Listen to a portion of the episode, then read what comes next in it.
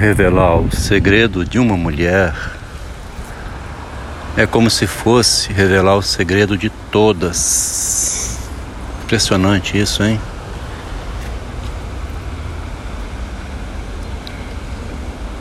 Se avisar, se insinuar previamente que vai expor o segredo de uma mulher, vem o batalhão inteiro. Elas sentem coletivamente o medo de que seja revelado o segredinho dela, né? Sinceramente, você ter que ocultar, sofrer, sei lá, né? Suportar o que ela faz e não pode falar o segredinho. Tô com um livro aqui da Ellen Caldwell, finalmente resolvi ler esse livro porque eu achei que ela só tivesse lido o Dom Casmurro. Mas ela leu quase todos os contos do Machado, leu Memórias Póstumas. Leu, mas não soube ler. Leu errado, né? Não leu que o Machado é o homem que se exibe fazendo lindas metáforas, com isso revelando os segredinhos dos homens e das mulheres. O Machado não tem preferência sexual, não. É porque para Ellen Caldwell o que incomoda é ter revelado o segredo de Capitu. O segredo de Virgília, a Ellen Caldwell, não se incomoda não, porque o segredo de Virgília já aparece revelado, né? Já aparece escancarado. Ela sabe que existe isso. Tem mulheres que dão uma pulo o muro, né? Uma escapadinha, ela sabe que sempre existiu isso, né? Mas ela quer defender a honra de Capitu. Quando o Machado mostra como Capitu não revela e revela sem revelar, que é o que o Machado faz, aí está mexendo com o segredinho da mulher. A é, dissimulação. Em Virgília não tem nada dissimulado, né? Em Sofia também não. É escancaradamente explícito. Mas o Machado foi empregar o método que ele tinha pensado lá na década de 70, em 99, que é ser indireto, indireto.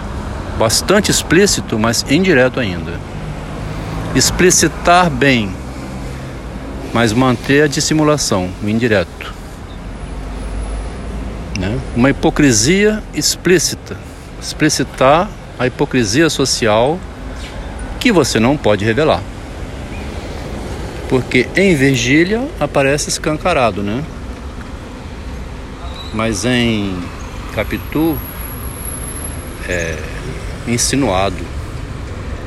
Tem um textinho que eu pus hoje refletindo essa ideia, porque a cada vez que eu vou avançando, né, tem um áudio, tem um texto, tem a crônica e tem um texto teórico que vão acompanhando um ao outro na né, evolução do pensamento, né?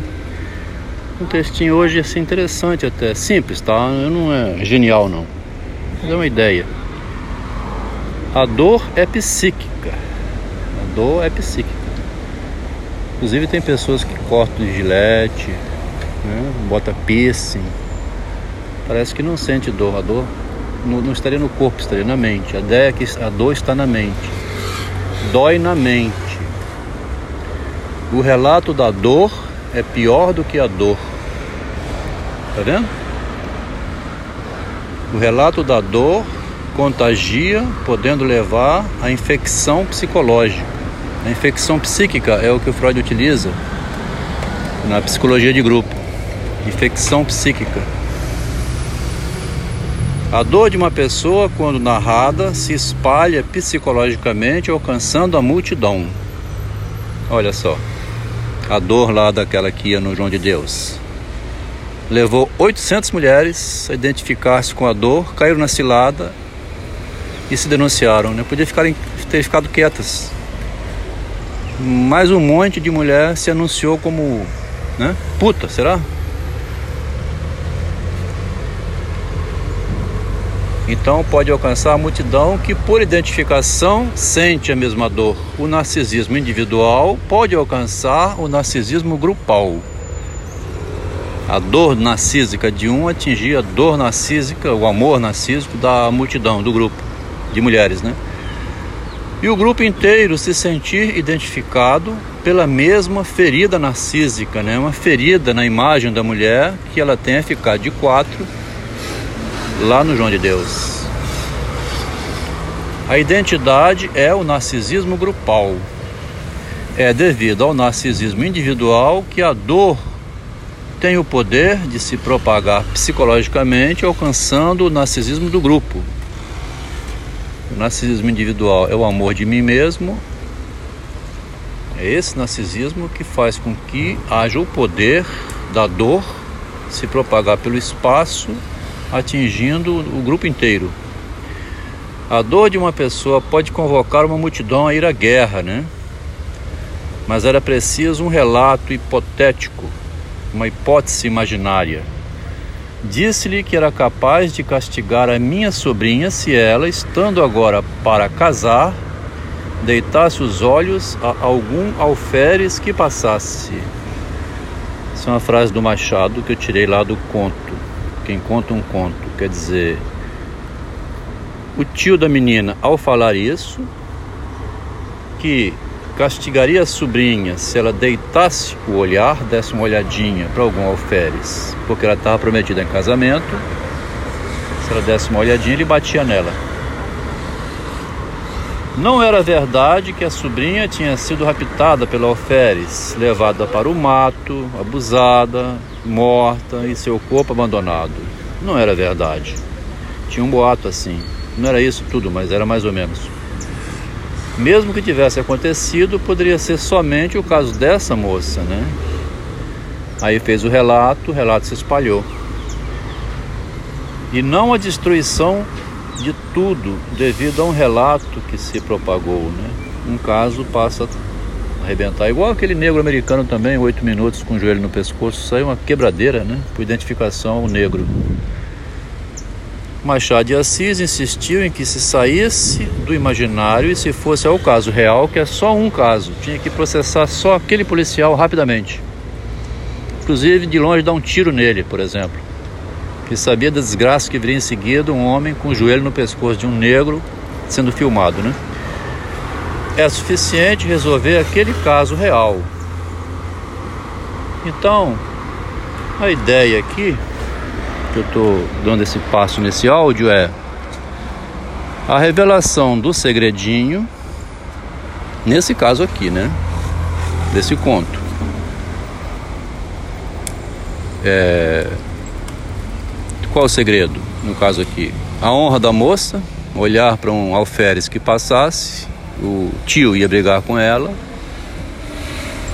O fato de ter revelado isso ampliou, foi aumentando de boca em boca, a cidade inteira sabia e tinha imaginado que ela tinha interesse no alferes, tinha fugido com o alferes, ele tinha raptado a moça e ido embora.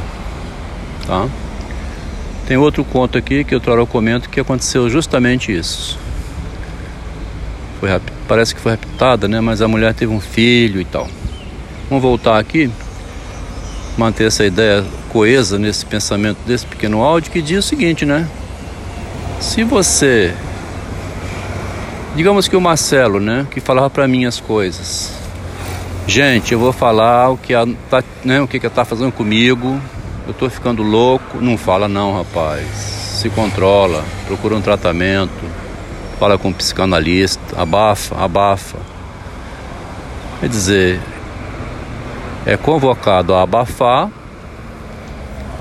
aí procurar outro rumo, velho, derrotado e deixando a vitoriosa em frente, uma vitoriosa às custas dele, e o cara se acabando lá na solidão psíquica e na miséria. Por que isso?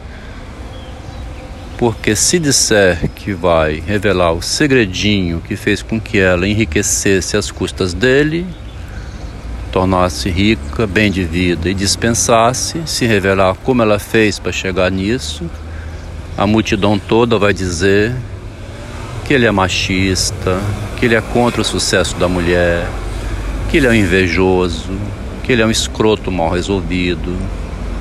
Isso é o feminismo. Mas se for para o homem, pode falar tudo. Esse é o problema então que a Ellen Caldwell não quis que o Machado colocasse em Dom Casmurro como que Capitu entrou na vida de Dona Glória, levou Bentinho com ela, aprontou o que aprontou e isso Ellen Caldwell não gostou que fosse posto no livro. Ela, evidentemente, não vai falar que foi isso. Como mulher, ela vai dizer que o Bentinho tinha ciúme paranoico. Tem uma leitora aqui quase louca dizendo: Volta para sua mulher, rapaz, volta para sua mulher, pelo amor de Deus.